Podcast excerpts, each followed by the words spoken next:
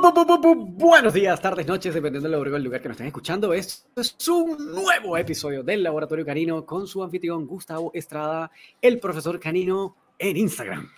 Y nos acompaña también Román en Instagram, lo digan como arroba rom.doctriner, Román Urrutia. ¿Qué tal, Román? ¿Cómo te ha ido? Súper bien, bien, eh, genial. Gracias por preguntar. bueno, nos encontramos en el episodio número 45, que es el final de nuestra segunda temporada. Nos vamos a tomar un, un ratito de break y continuaremos en la tercera temporada con un poco más para ustedes. Lo logramos, segunda temporada. Los, los aplausos, los aplausos. ¿Dónde están los aplausos y la consola? Y siempre pedimos una consola y no hay consola y bueno. Puta madre, tengo que descargarme algún software, una cosa. Recomiéndenos alguno. Muy bien, antes de iniciar, eh, recordarles a todos aquellos que nos están escuchando que pueden eh, apoyar a este proyecto que llamamos el Laboratorio Canino a través de nuestro Patreon en patreon.com barra Laboratorio Canino y nos pueden estar acompañando un día como hoy en vivo y en directo para eh, ver de primera mano una de nuestras grabaciones de los episodios.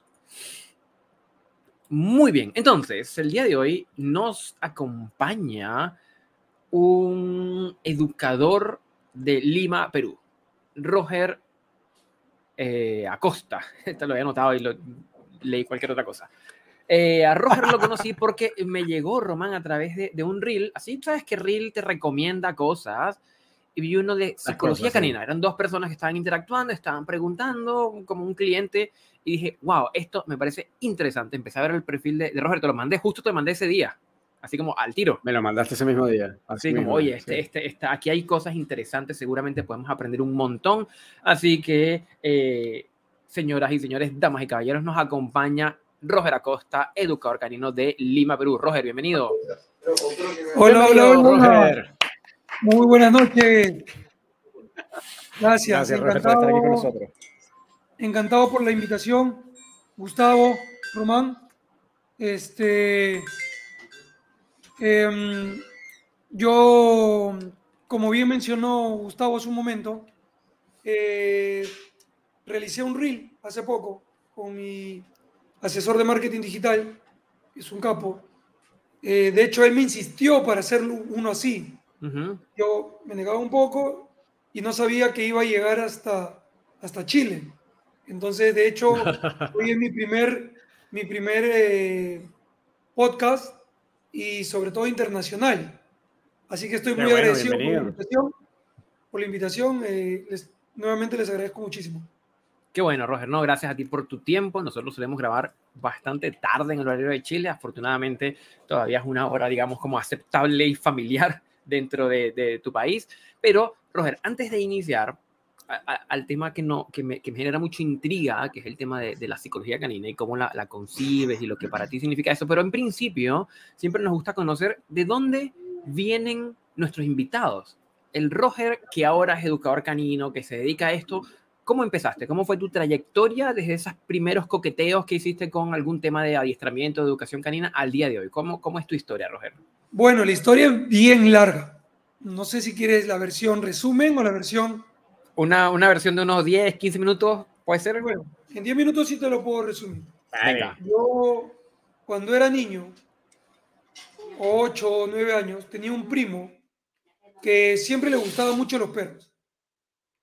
Eh, él siempre llevaba perros a casa y yo vivía eh, un tiempo con mi abuela. Cuando él eh, llevaba estos perros, a mí siempre me gustaba pasar tiempo con ellos. Entonces yo iba, eh, el cuidado no es como ahora, los perros tenían pulgas, me picoteaban todo el cuerpo, pero a mí me gustaba. Entonces, eh, un día era hora de almuerzo, y tú sabes que cuando uno vive con la abuela, el horario de almuerzo se respeta.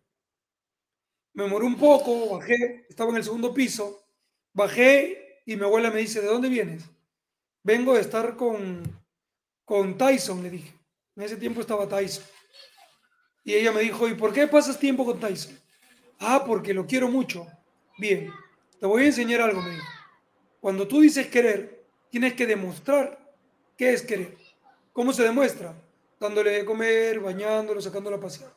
Si tú realmente dices que lo quieres, pues tienes que cumplir esas cosas. Si no, estás mintiéndote a ti mismo. Bueno, eso se me quedó grabado. Pero siempre me gustaron los perros.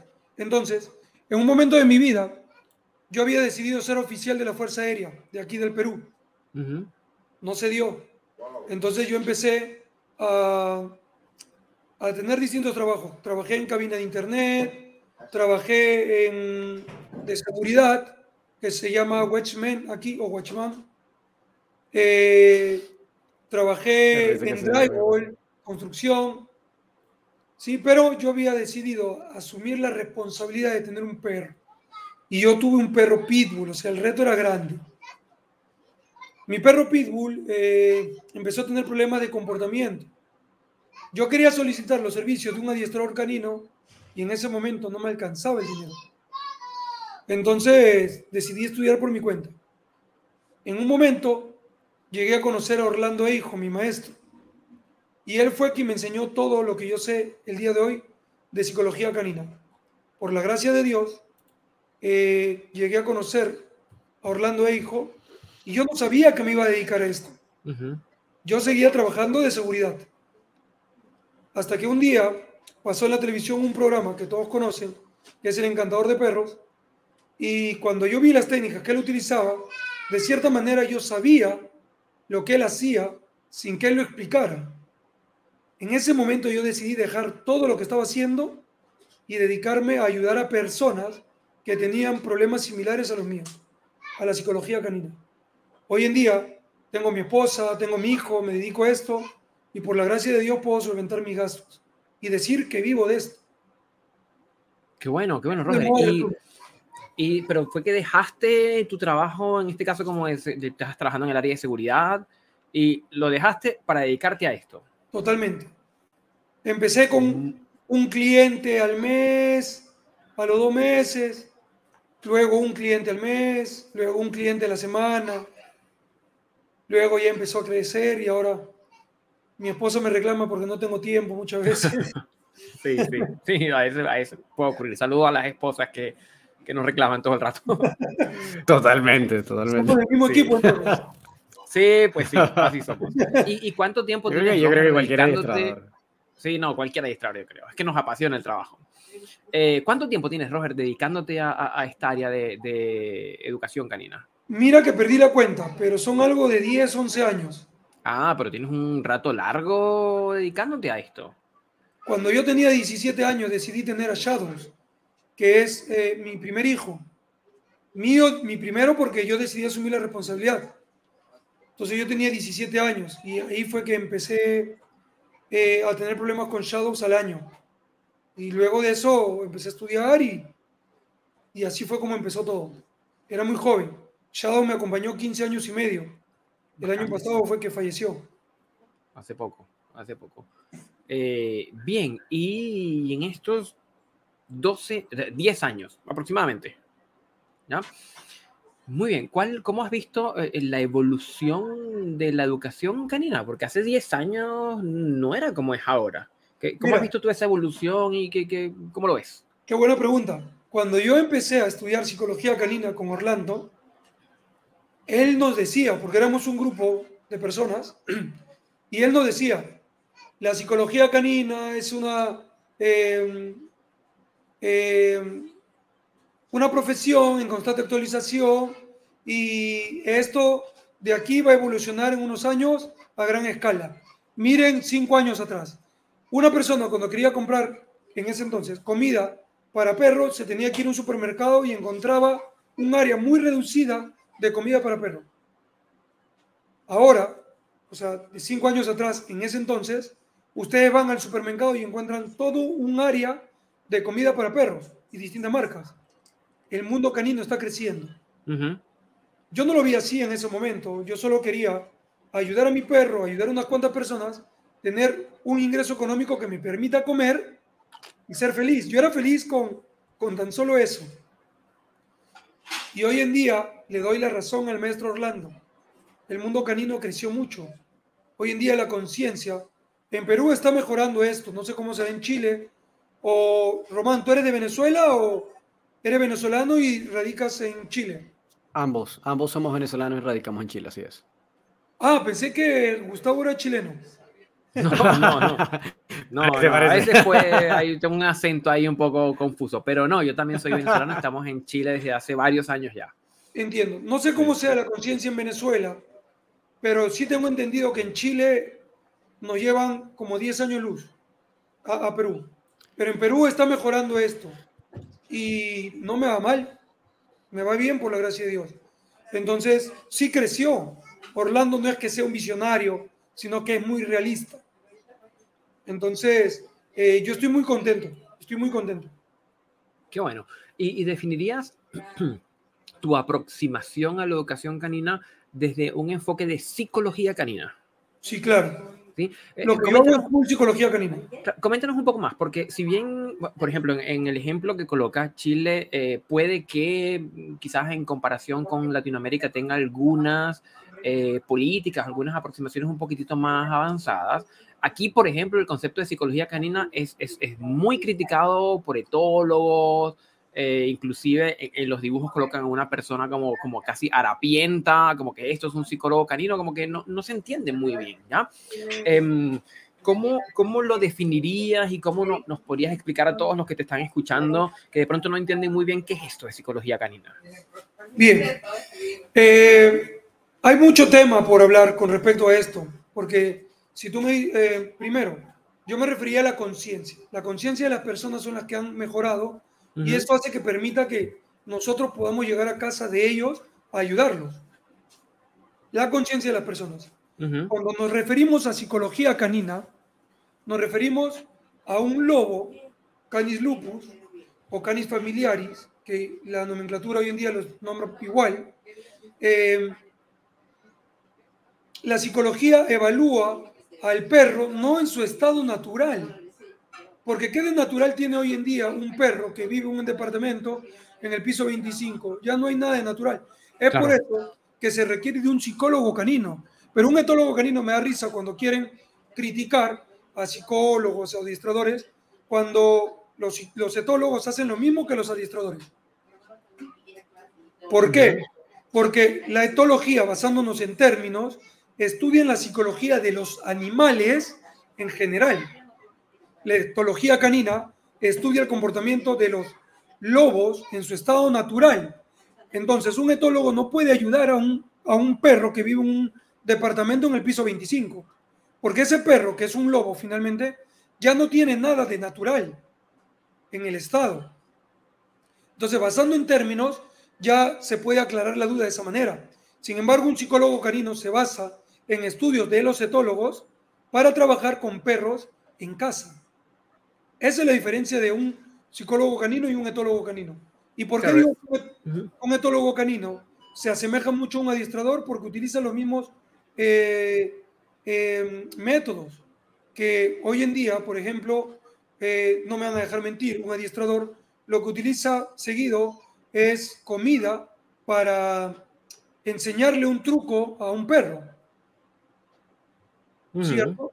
Un etólogo canino, porque se hacen llamar así ahora, eh, usa lo mismo, pero la etología, que estudia el comportamiento del lobo en el estado natural, ¿sí? Eh, deja de ser psicología del animal cuando empiezan a utilizar conductismo, que son las galletas de premio. Hay una contradicción incluso en ellos mismos. Cuando dicen, yo soy etólogo canino, pero usan premio, están negando ser psicólogo canino, porque el, el conductismo niega, Sí, está bueno, está bueno eso, está bueno. Ahí voy a preguntar varias cosas, pero va- a ver, venga. Interesante, sí, el, sí. el conductismo niega la posibilidad de que los animales en general tengan eh, psicología. Entonces, si yo digo ser etólogo canino y utilizo la herramienta que niega que el perro tenga psicología, entonces me estoy contradiciendo. Claro, claro, efectivamente, el, el modelo eh, basado en recompensas eh, puede ser visto como un, un modelo conductual, un modelo con- conductista, en donde co- eh, comportamiento, consecuencia, es decir, se sentó y premio, se sentó y premio. Es un modelo eh, mecanicista, inclusive. Nosotros lo hemos hablado en otros episodios que es un modelo muy simple, muy mecanicista, ¿ya? Y Lo evidentemente el, el- el perro es mucho más que eh, salchichas y- y- y collares. Exacto. ¿Ya? Claro. Y es ahí, entiendo, donde entra esta noción de psicología canina que se diferencia, según lo que estoy entendiendo, de la etología, la etología, porque la etología, de hecho, la definición es, es la ciencia que estudia el comportamiento animal en su estado natural, pero el perro no tiene un estado natural. Porque ni siquiera uno puede decir, bueno, la familia, porque mi familia es muy distinta a tu familia, que es muy distinta a la familia de Román. Ni siquiera eso es algo que se puede como, como una, no digo naturalizar, que se puede como normar, ¿ya? Y allí, porque genera, eso genera una gran, una gran interrogante de cómo se educa, si es que el término eh, tiene cabida, eh, sin el premio, que hoy día está tan, tan, o sea, todos lados es refuerzo positivo, refuerzo positivo, comida, comida, comida, comida, o juego, pero en fin, es refuerzo positivo. Eh, ¿cómo, cómo, cómo está ese paso que a mi manera de verlo está más allá? Está más allá de la salchicha y del collar. Lo acabas de mencionar.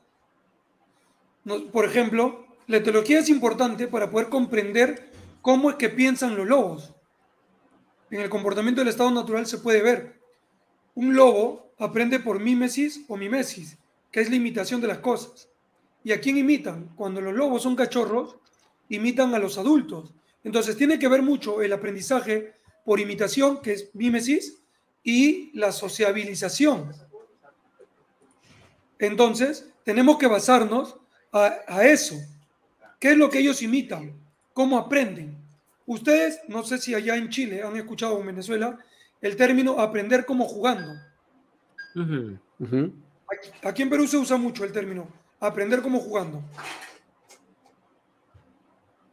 Perfecto. Sí, o sea, efectivamente se usa así. Entonces les explico.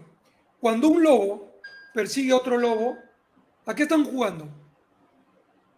A la casa probablemente. Sí, acá en Perú se le conoce como las chapadas, ¿no? Entonces, precisamente es eh, el lobo que persigue al otro lobo, ¿ok? Está cumpliendo la función de cazador. Y el que es perseguido cumple la función de presa. Y luego intercambian roles. ¿Cómo jugando? Están aprendiendo a cazar. ¿Cómo jugando? Entonces, el juego es muy importante para poder aprender también. Genera aprendizaje. Entonces, hay muchos juegos que permiten que ellos aprendan el orden de jerarquías, eh, a respetar la sociedad manada, que a lo que llamamos manada es igual que familia, eh, es igual que eh, la, familia a costa, es igual que la manada a costa, es lo mismo. Claro. Entonces, ellos aprenden mucho de eso. Y no es necesario estar dándole una salchicha, una salchicha, una salchicha, una salchicha. Entonces, en este caso dirías tú que el aprendizaje... Ahí está. Sí, ¿Cómo? En, este caso es como un aprendizaje social todo el tiempo para ti. En tu Exacto.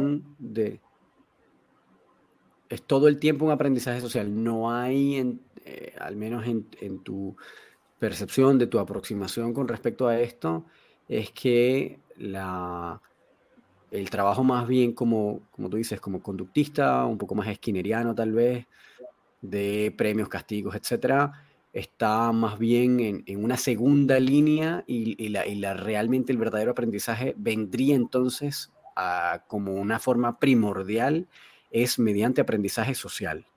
De hecho, Skinner mencionó que cuando el premio desaparece, también desaparece la conducta. Sí, claro, que es el, de extinción. Exacto. Skinner, Pavlov y quienes estudiaron esto del conductismo, ellos no lo crearon para comprobar que el perro tiene psicología o los animales en general. Ellos lo hicieron para comprobar las conductas compulsivas. El hecho de darle un premio a un, a un lobo o a un perro es como que tú te vayas a un tragamonedas y estés jalando la palanca pensando que el premio saldrá en la oportunidad. Genera un comportamiento compulsivo. Entonces, a la larga no es bueno. Es como darle a un niño de 5 años 10 eh, euros para que te haga la tarea te va a hacer la tarea. Claro. Pero cuando deje de darle los 10 euros, te va a dejar de hacer la tarea. Mira, y allí, allí, ya disculpa, eh, Roger, porque allí hay un tema, yo escuché eh, luego un video de, tu mentor em, y, me quedó dando muchas vueltas el tema de el, tradicional refuerzo positivo, más bien como un, generador quizás como de un comportamiento eh, adictivo el perro hace todo por el premio. Sí. De hecho, por ejemplo, eh, imaginémonos que yo me voy a un centro comercial con mi esposa y mi esposa me dice, amor, voy a entrar a la tienda a comprarme unos zapatos, espérame aquí. Si yo me pongo a esperar y hago de manera ansiosa, esperando a que ella vuelva, no es un comportamiento normal, no tiene nada de natural. Un segundo, por favor.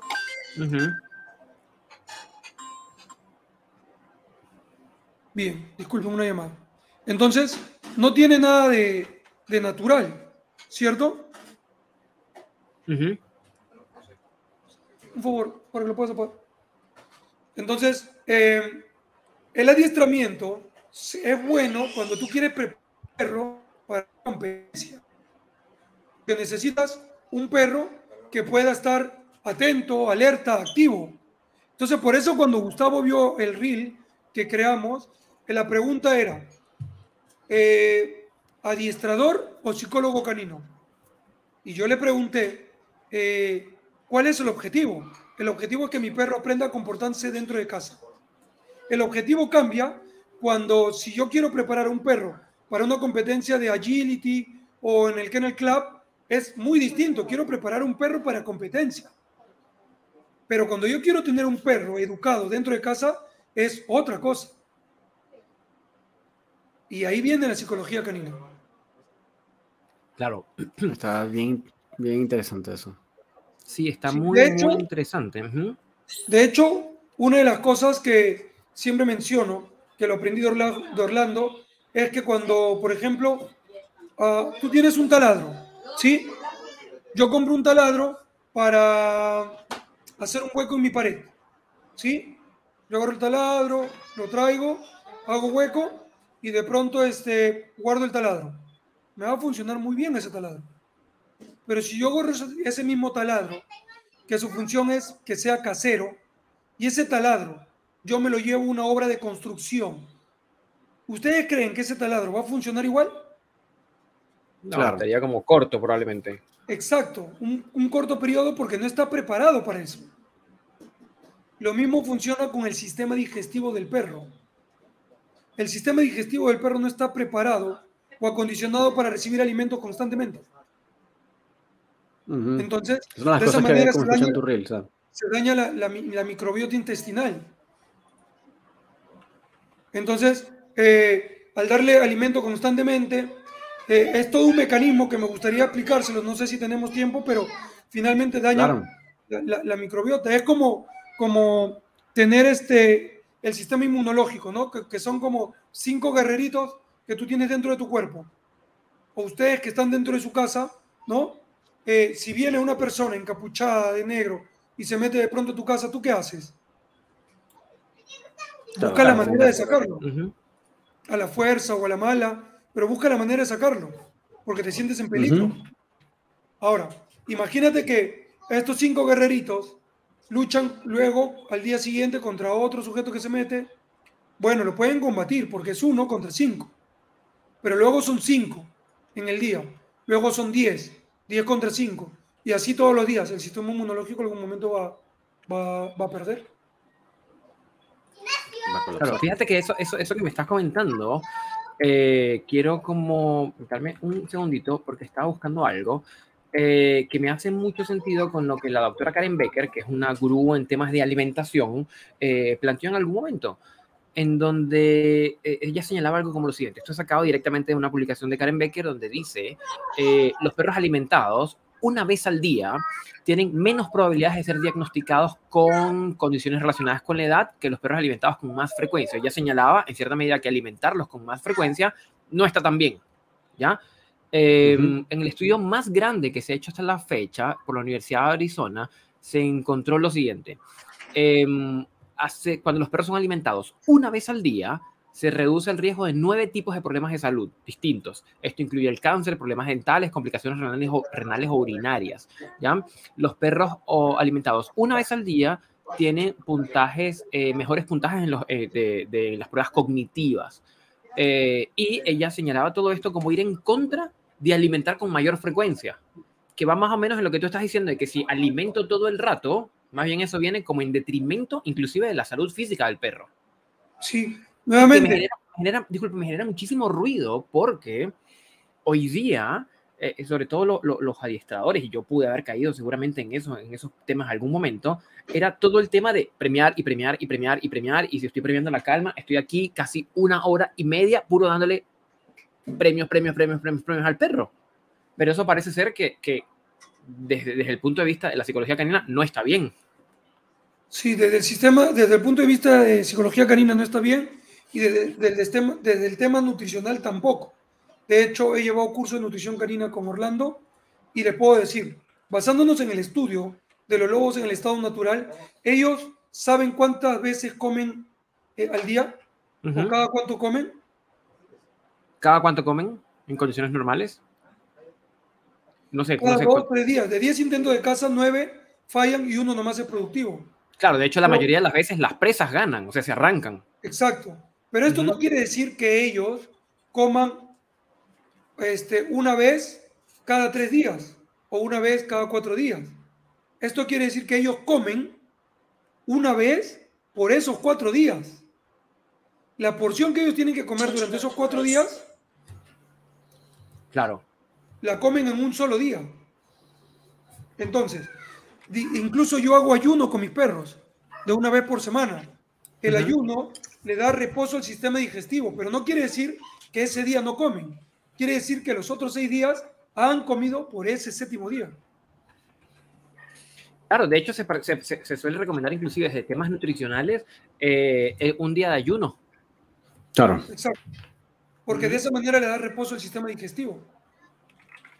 Ojo, y esto corre para humanos también. Es decir, cuando tú estamos viendo eh, análisis de los últimos papers sobre ayuno intermitente o dietas tipo eh, slow carb diets o, keto diets o, dietas en donde hay algún tipo de restricción calórica y esto incluye los eh, dietas de una sola comida al día, que son obviamente eh, ayunos más largos, pero con una sola comida también eh, se han encontrado beneficios en el cual, por supuesto, el, tiempo ti- el, el cuerpo tiene más tiempo para eh, diseccionar y absorber todos los nutrientes eh, como, como con, con tiempo, por decirlo de alguna forma. Tiene, tiene como el tiempo suficiente para disgregar todo. ¿Ustedes saben cuál es el término de la anafagia? Mm, no, Puedes googlearlo rápido. anafagia. Sí, anafagia. No, yo no lo conozco. Es suena, como, es como de un dejar de comer. No, no, es cuando uno se come a sí mismo. Ah, ya, Claro, ok, ok. ya Ah, lo estaba buscando mal, lo estaba buscando mal, ya. Sí, entonces, cuando uno hace ayuno, eh, eh, se aplica la anafagia. Pero no es que uno se coma a sí mismo, sino que las células buenas empiezan a comer a las células malas. En el ser humano, ¿no? Claro. el perro sí. me imagino que funcionará igual. Por eso que Mira. ellos, Ujú. y- ellos comen cada dos, tres días. Pero de- desde este punto de vista, y aquí nos meteríamos en una opinión de esas que son controvertidas, estar premiando con comida todo el rato al perro, lo estamos matando. O sea, sí, Mm. Claro, me genera, me, me hace. O sea, uno me hace todo el sentido del mundo, inclusive por los hallazgos de Becker de eh, distanciar cada vez más la alimentación y de que en condiciones normales no se come todos los días, tres veces al día, 200 gramos de pienso, pellet o croquetas, sino se come cuando las casas son exitosas. Eh, Claro. Pero eh, la, la, la lluvia de educadores que están todo el tiempo recomendando y premia, y premia, y premia, y premia, y premia, y premia, y después de que premies, vuelve a premiar con comida produciendo respuestas inmunológicas, probablemente un aumento en la ingesta calórica que puede llevar quizás a la obesidad y probablemente en función de lo que te estoy escuchando como violentando la naturaleza del perro. Exacto, porque en el estado natural ellos no aprenden con premios. Aprenden No, por mimesis o mimesis. claro, claro, que eso, eso es lo que me generó muchísima curiosidad porque Además claro, de que no mencionaste la ansiedad de glotis. Hay perros, es normal que un perro te muerda una botella de plástico, pero no es normal que se trague el plástico. Entonces, eh, eh, cada vez va a buscar eh, un estímulo más grande, un estímulo más grande, un estímulo más grande. No lo va a encontrar. Por eso que cuando llegan a casa se encuentran con perros con muchos problemas. Un perro de competencia te va a trabajar muy bien porque es un trabajo en la competencia, pero cuando llega a casa y te debe haber pasado, llegan a tener muchos problemas. Sí, de hecho, de hecho tuve la oportunidad de conocer varios perros eh, o del área de agility o inclusive del área de Mondioring que en la pista eran campeones probablemente, pero en casa no era un perro de compañía, un perro de compañía calmado, relajado, estable, integrado, no, todo lo contrario, era un, era un perro problema. Sí, eh, eh, y eso está interesante porque incluso una de las opiniones, y yo recuerdo que esto también lo mencionó Tyler Muto hablando sobre Bart Bennon, em, que le decía que bueno, que, que, una vez que el perro pasaba por un proceso de como de entrenamiento mediante el nepopo, eh, perro se convierte en un monstruo, como que ya después eh, no, no, lo vas a poder regresar, como que, como que ya una vez que cruzaba ese umbral, era un perro de trabajo que te iba a exigir estar eh, y que te iba obviamente a demandar eh, una energía y un tiempo importante, como que no es que ibas a tener el típico perro calmado. E incluso recuerdo que una de esas, Tyler decía, bueno, la primera vez que yo, una de las primeras veces que fue a seminarios de, de Bart Bellen, le dijo que por supuesto ambos tenían Malinois, le dijo, mira, tu perro es muy educado. como que tu, tu, perro es demasiado bien educado. Y él decía, bueno, pero es que ya no, o sea, mi foco es adiestramiento de mascotas, no de, no de, no de perros de trabajo, de competencia. Ah, bueno, ok, entiendo. Pero si no hubiese sido ese el caso, eh, es muy probable que Bart hubiese estado en lo correcto, porque ciertamente el mindset de un perro de trabajo que está acostumbrado a competir, etcétera, es completamente otro. Eh, y no sé en ese caso, y aquí apelo como un poco a la ignorancia, eh, de qué tan eh, estables o qué tan relajados o qué tan controlados sean estos perros cuando están fuera de competición, cuando no están trabajando, cuando están en modo no hacer nada. que es ahí donde, donde realmente está la gran parte de las actividades probablemente o del tiempo de un perro mascota común y corriente, ¿no? Que no está haciendo mucho tampoco. Lo más probable, digo. Claro. Allí me genera... De hecho, de hecho eh, permítanme mencionarles, hay algo que le llamamos el eje intestino-cerebro. Eh, de hecho, Gestalt, si no me equivoco, eh, es una corriente moderna de la psicología humana él mencionó que el psiquis, nosotros creemos que se origina en el cerebro. Él mencionó, si es que no me equivoco, que fue Yestal, eh, que se origina desde el estómago, por eso que el cordón umbilical va conectado en el estómago. Entonces, en los perros, la microbiota intestinal, hay más de estos animalitos que se me fue de la mente en estos momentos, pero son los que nos ayudan a, a razonar. Y hay más que en el cerebro. Hay más que en el mismo cerebro. Entonces, si tú empiezas a dañar el estómago, también dañas tu cerebro. Es por eso que los perros empiezan a caer en ansiedad, en trastornos obsesivos compulsivos, en lamidas sacrales y, todos esos problemas que vemos hoy en día en casa, ¿no? Claro, que quizás en condiciones naturales no se observan. Exacto, exacto. Entonces, cierta parte de culpa la tenemos nosotros, de generarle ese desorden a nuestro perro. ¿Por qué? porque lo estamos sacando de su origen. y, no, estamos respetando su identidad. No le estamos dando lo que ellos necesitan. Le damos lo que creemos que necesitan, sin respetar la identidad. Antes de considerar a, un perro como Bobby, antes de ser Bobby es una raza de un perro. Tiene una identidad. Y antes de ser esa raza es un lobo. Entonces, eh, nosotros tenemos que respetar primero la identidad ver qué es lo que ellos realmente necesitan. Mucha gente cree que el perro necesita estar echado en un sofá 24 horas del día mirando televisión y va a estar tranquilo. En realidad ellos necesitan salir a caminar muchos kilómetros en, el día. 8 kilómetros en el día para ellos es poco. Claro, eso es cierto, eso es cierto. Entonces ellos caminan mucho en el estado natural. Claro, eh, eh, el tema es que hay hoy día creo que hay una suerte de que se ha perdido el foco, se ha perdido el foco de los perros, de qué son y cómo aprenden. porque con toda la idea de no someterlos a estrés, no exponerlos a ambientes eh, eh, complicados, estar todo el tiempo premiando y reforzando con comida todo el rato, rato, rato, rato, rato, rato, rato, y, y, se deja de lado el cómo aprendería el perro, sin irse muy lejos, sin, sin, ni siquiera llegar a los lobos, cómo aprendería el perro si estuviera en situación de calle con otros perros, donde no hay refuerzo positivo, donde no se come cada 30 segundos porque estoy acostado, ¿ya? Eh, donde se aprende por observación, evidentemente se aprende a través de la dinámica social del juego. Claro, sí, exacto. Y, me parece entonces que mm, hay una suerte de distanciamiento importante. Es decir, estoy pensando en los modelos en, estricto, los modelos que son como estrictamente positivos, en donde es una lluvia de premios a un perro que no puede ser sometido, pero ni a un gramo de estrés. O sea, por Dios, ¿ya? Entonces, claro, hace lo que nos comentaba Rubén Álvarez de Antofagasta, aquí en el norte de Chile, en algún momento, que se hacen perros muy frágiles que no pueden tolerar nada de lo que ocurre en la vida. Pero porque no saben, no saben, gestionar el estrés, están todo el tiempo pendientes de qué chuche me vas a dar para poder sentarme, acostarme, quedarme quieto. Y, y son perros que dejan, creo yo, como que dejan de ser perros, son cualquier otra cosa. Pero eso es un dato, es decir, como que los perros modernos que están, el perro, el perro doméstico actual, como que no es como que es un pareciera ser un perro frágil.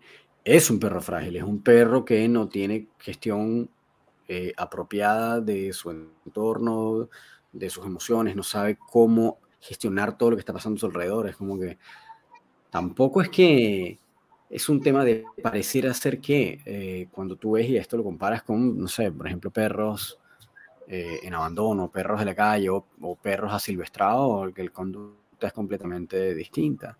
Incluso, y aquí, si vemos estudios, por ejemplo, de Roberto Boniani y Simona Cafazzo, que son investigadores italianos que han hecho estudios sobre perros em, free range dogs, que son perros asilvestrados de alguna manera, ellos los ponen en categorías completamente diferentes del perro doméstico que forma parte de una familia.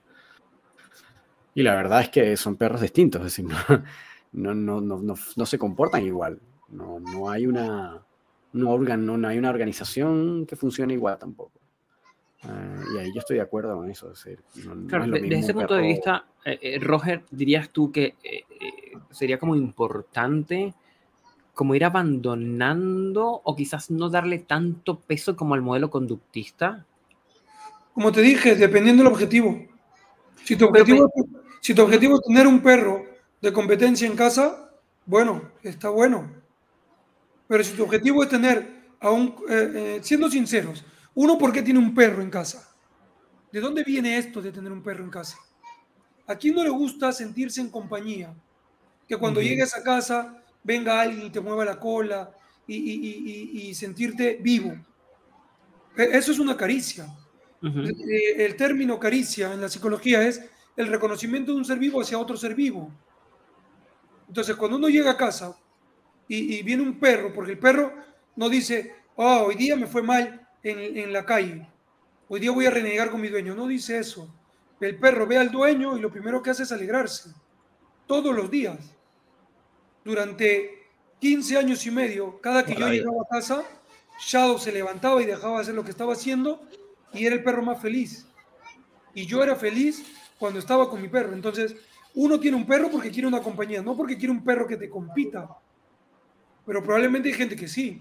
Entonces, si tú quieres un perro para competencia, bueno, dale, edúcalo con premios. Pero si tú quieres un perro para que sea tu compañía de casa, para educarlo bien, tienes que dejar de utilizar premios. Es dependiendo del objetivo, como lo mencioné en el reel, el reel que vio Gustavo.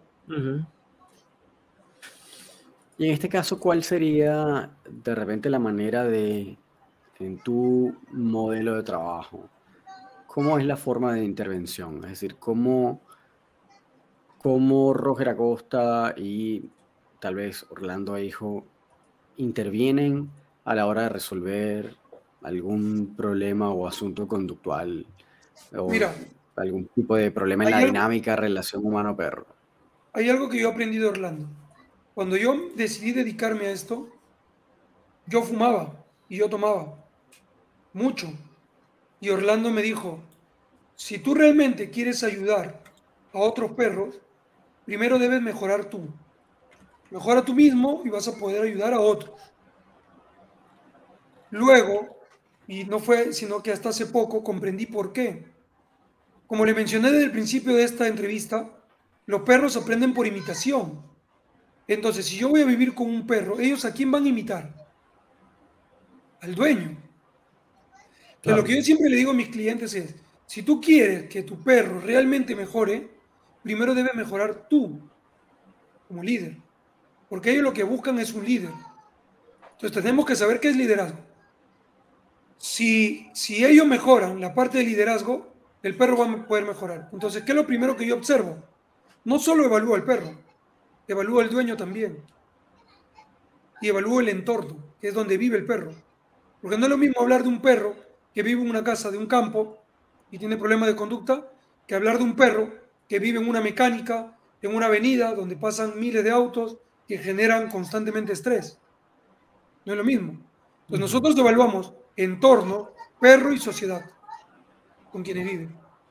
Esas son las tres cosas que evaluamos. ¿Cómo se trabaja? Se trabaja psicólogo canino, dueño, perro. No solamente llevarme el perro a un parque y hacer que dé vueltitas, la patita, no. Nosotros atacamos el problema, no le evadimos. Claro. Y todo esto sin el, premio en comida. Exacto. Claro, yo creo que eso es lo que, lo que más como, como cabezas quiebra del modelo, digamos, mm. yo creo que hoy día tradicional. El modelo tradicional es el bolsito de premios en el cinturón. Gustavo, eh, Román, me gustaría hacerles una pregunta. Si yo empiezo a decirles, Omoni, Aboyi, Sarhamnida, Kansabnida, ¿ustedes pueden entender lo que yo les estoy diciendo? no mucho, quizás por el tono de voz, pero. yo soy coreano, me cacho, claro. ¿Cómo, cómo?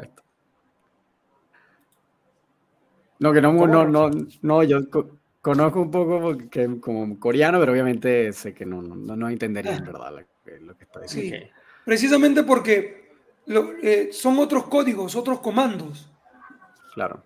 Ustedes me pueden comprender ahora lo que yo les estoy diciendo porque nos expresamos en los mismos códigos, en el mismo comando, que es el castellano o el español.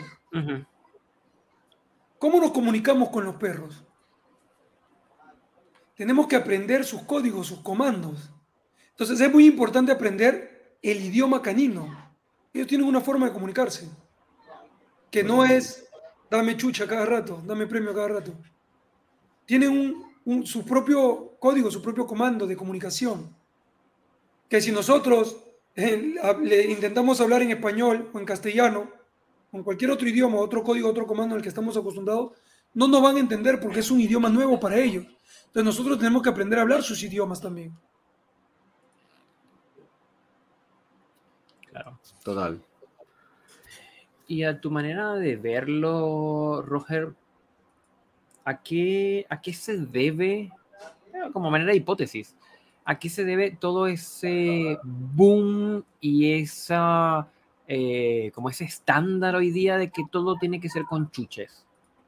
Skinner, Pavlov, Sapolsky, en su debido momento.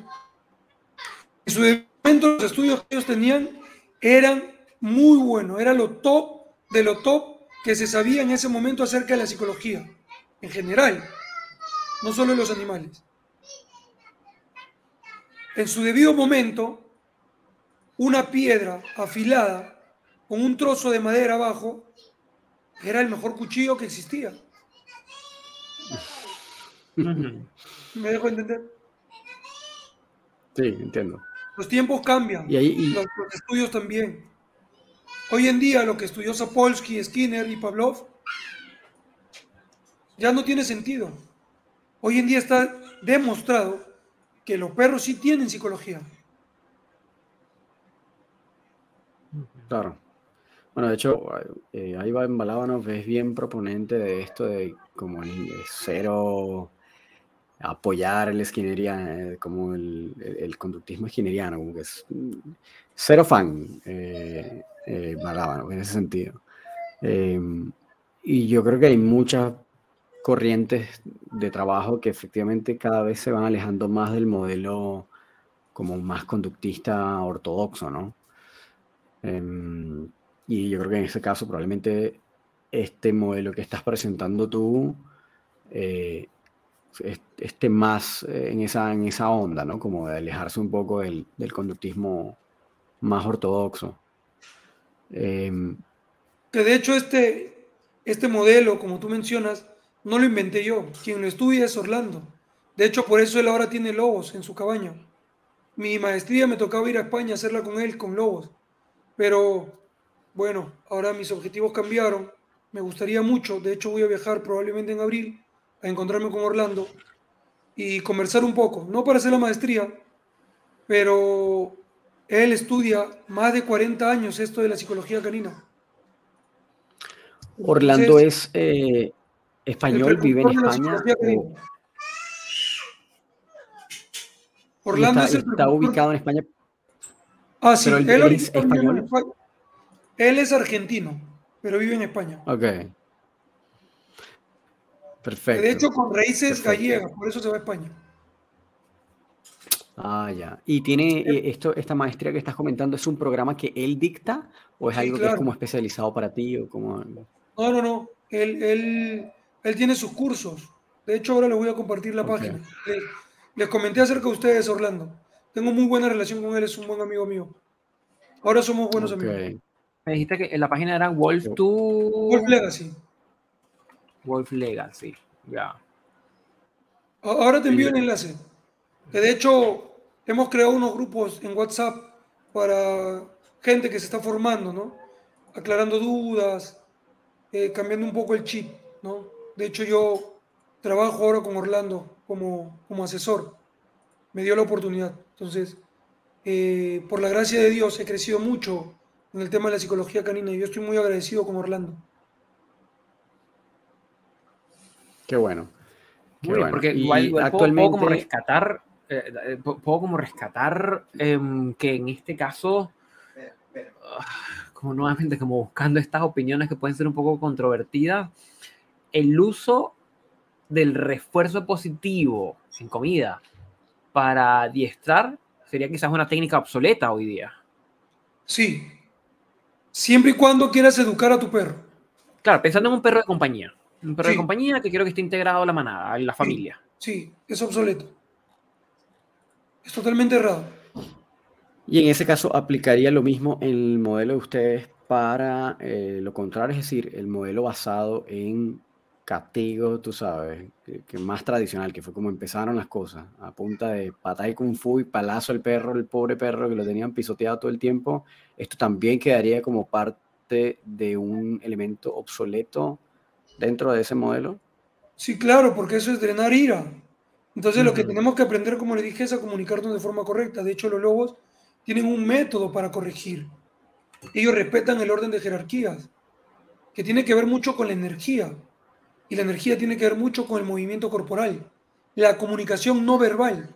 Así es como se comunican ellos. Totalmente. Es decir, que ustedes, entonces, el, modelo va más hacia la comprensión del lenguaje corporal y el uso de la energía, el espacio, etcétera, más allá de eh, el uso de refuerzos y castigos eh, del modelo conductista conductual. Lo que pasa es que castigos también, también utilizamos castigos, pero como método, eh, como método de corrección tenemos que saber cuál es el, método correcto para utilizar los castigos o para corregir. Si yo entiendo castigo, bueno, un, castigo es una corrección. Existen métodos correctivos. Por ejemplo, tirar eh, con una correa a un perro es un método correctivo. No quiere decir que esté bien. Claro. Entonces tenemos que saber emplear un correcto método correctivo. Allí, por ejemplo, Roger, en ese, en ese, en ese mm, como, como sistema, ¿aplicaría el uso de, por ejemplo, collares de punta o collares electrónicos? No uso collares de punta. Yo uso, si se debe, collar de corrección, que es mal, mal nombrado collar de ahorque. Ok. He utilizado por ejemplo, eh, hay unos collares que, que, vibran y que emiten un shock eléctrico, ¿ok? Pero siempre y cuando eh, se escale, pero el secreto no está en el collar. Claro. El secreto está en la comunicación de tu cuerpo acompañado con esa herramienta. Por ejemplo, yo, yo adopté una pitbull, que es mi perra, Leva, y ella eh, eh, era una perra que vino con mucha ansiedad. Cuando yo la adopté tenía cuatro meses. Ella veía guantes, no sé si allá sí usan, guantes para lavar platos, y hacía... Veía escoba, se ponía igual, este, y yo utilicé todos los métodos y, todo lo que yo, mis conocimientos, y aún así me costó dos años de que ella pueda entender lo que yo quería. Ya era una perra que caminaba tranquila sin correr a mi lado y tal, pero habían dos detonantes que incrementaban su, su ansiedad a un nivel a un nivel Goku Saya 4. Ella veía gato, ella veía gato y no había ni movimiento corporal, ni rigidez, ni corrección que yo utilizara para que ella se calme. Y no sé si habrán visto allá, acá en Perú, se suele ver en los parques a, niños entrenando Muay Thai con los pads, que emiten un golpe. Esas dos cosas detonaban que mi perra vaya corriendo y, y muerda para, para... Se prendía y mordía. No es que quería hacer daño. Bueno, el gato sí, entonces fue por eso que yo decidí usar ese collar. Entonces ella iba, yo utilizaba el mismo, la misma comunicación para corregir a mi perro y vibraba. Y mi perro se detenía, la desenfocaba. El objetivo es sacarla del foco en el que está el perro. Y era lo único que me permitía sacarla de ese estado. Y ahora yo puedo controlar cuando ella ve gatos y cuando... Según el caso, lo En este momento ya no nos persigue. Cuando sale a la calle conmigo, no, los mira y primero me mira a mí. Entonces le digo, no, vamos. Perfecto. todo es, todo se basa en, la comunicación, pero por eso se tiene que observar al perro, qué grado de intensidad tiene el problema y tal. Siento yo que si yo no adoptaba esa perra, nadie le iba a tener. Claro. Mm. Siento cierto parecido, Roger, entre la aproximación de ustedes, al parecer, a lo que hace tal vez como César Millán. ¿Hay alguna similitud o hay alguna aproximación o hay algunos eh, acuerdos entre lo que ustedes hacen y lo que ven en el trabajo de él? César sabe bastante, pero él hace show. Nosotros no hacemos show. O sea, él muestra la parte bonita de lo que podría suceder en realidad, un perro no es como eh, un interruptor y un foco en el que tú aprietas el botón y se prende la luz y en una sola sesión ya mejoró. No, tiene un proceso. Él no muestra el proceso, él solamente muestra que sí se puede. Y él también utiliza conductismo, porque muchas veces utiliza galletas de premio, ¿no? Que es parte del show que tiene que vender. Es lo que le deben de haber dicho que vende. Nosotros no, no hacemos show. Partiendo de ahí, ¿no? Probablemente tengamos los mismos conocimientos. De hecho, César eh, fue presentado por Orlando en una oportunidad. Pero nosotros hacemos terapia de psicología canina, no hacemos show. Y fuera de este aspecto como del programa, sienten que a la manera, a la hora de trabajar, de repente hay, eh, fuera del tema del show, eh, similitudes o, no, o nada que ver. Hay ciertas similitudes y hay ciertas cosas que no son iguales. Que tendría que analizarlo y se lo pongo en un cuadro y le podría mostrar detalladamente, ¿no? Pero en, simplificado. No, aplicaba el formato. claro. Pero de que sabes, sabes, un montón. Y he visto, y como te dije, cuando yo vi cosas en él, me di cuenta que son cosas que yo sabía, entonces ahí fue donde yo me decidí dedicar a la psicología canina. Qué bueno. Está bien interesante todo lo, que estás planteando, Roger. Em, igual yo creo que, bueno, esto puede dar para hablar mil, mil horas. Totalmente, está muy interesante. Encantadísimo participar en otro podcast. Por supuesto. Pero bueno, ya estamos ya casi llegando a nuestra, a nuestro, lo que suele ser como el promedio de nuestros, de, nuestros episodios, que son de más o menos una hora máximo, una hora y tanto. Em, Y de verdad, agradecidísimos que te hayas tomado el tiempo de participar y estar aquí con nosotros y con una hora además tan tardía. Eh, gracias por, el, por haberte tomado el tiempo para conversar un rato y explicarnos sobre tu modelo y la forma de entender y la concepción que tienen eh, tú y Orlando sobre este término ¿no? de la psicología canina. De hecho, yo soy creyente de Dios Padre y de Dios Madre, entonces a mí me gustaría agradecerle a Dios Padre y a Dios Madre que me da la oportunidad de conocer a personas como ustedes, ¿no? El simple hecho de que ustedes, reconociendo, Gustavo, que tiene otros métodos, que pudiendo haber caído en el error del conductismo, desea hablar con personas como yo, que tiene esta clase de conocimientos distintos, habla mucho de lo que eh, realmente ustedes quieren como amantes de perros. Entonces agradezco la oportunidad de poder conocer a gente como ustedes, que ama a los perros también. Les agradezco mucho a ustedes también. Perfecto, no, Roger, nosotros agradecemos muchísimo. Yo me llevo, me quedo pensando sobre varias cosas que ya le he comentado un poco a Román acerca de, del uso de los precios. La pregunta que la respeto todavía. Sí, es como, wow, esta noche no voy a dormir, pero estaré dando vueltas a estos temas. Así que. De hecho, Gustavo, cuando yo, cuando yo empecé a aprender de Orlando y veía las técnicas, porque hoy en día tú le pones un tutorial de YouTube a un niño de cuatro años cómo educar al perro con salchicha, un niño de cuatro años te sorprende haciéndolo. ¿Sí? Ok, entonces cuando yo veía eso y iba aprendiendo de Orlando, me generaba mucha confusión. Me costó, me costó mucho cambiar.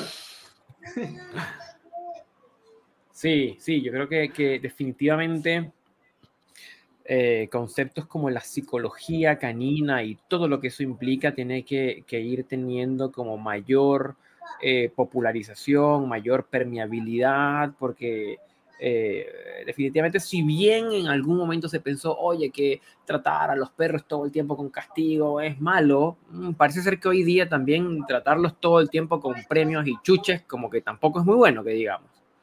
Entonces la necesidad como de ir, esa necesidad de ir un poco más allá en lo que tú planteas de la comunicación, de, entenderlos y de, y de a partir de allí entendiendo como su naturaleza, como desarrollar un sistema de comunicación en donde el, perro barra lobo como que se integre a la manada.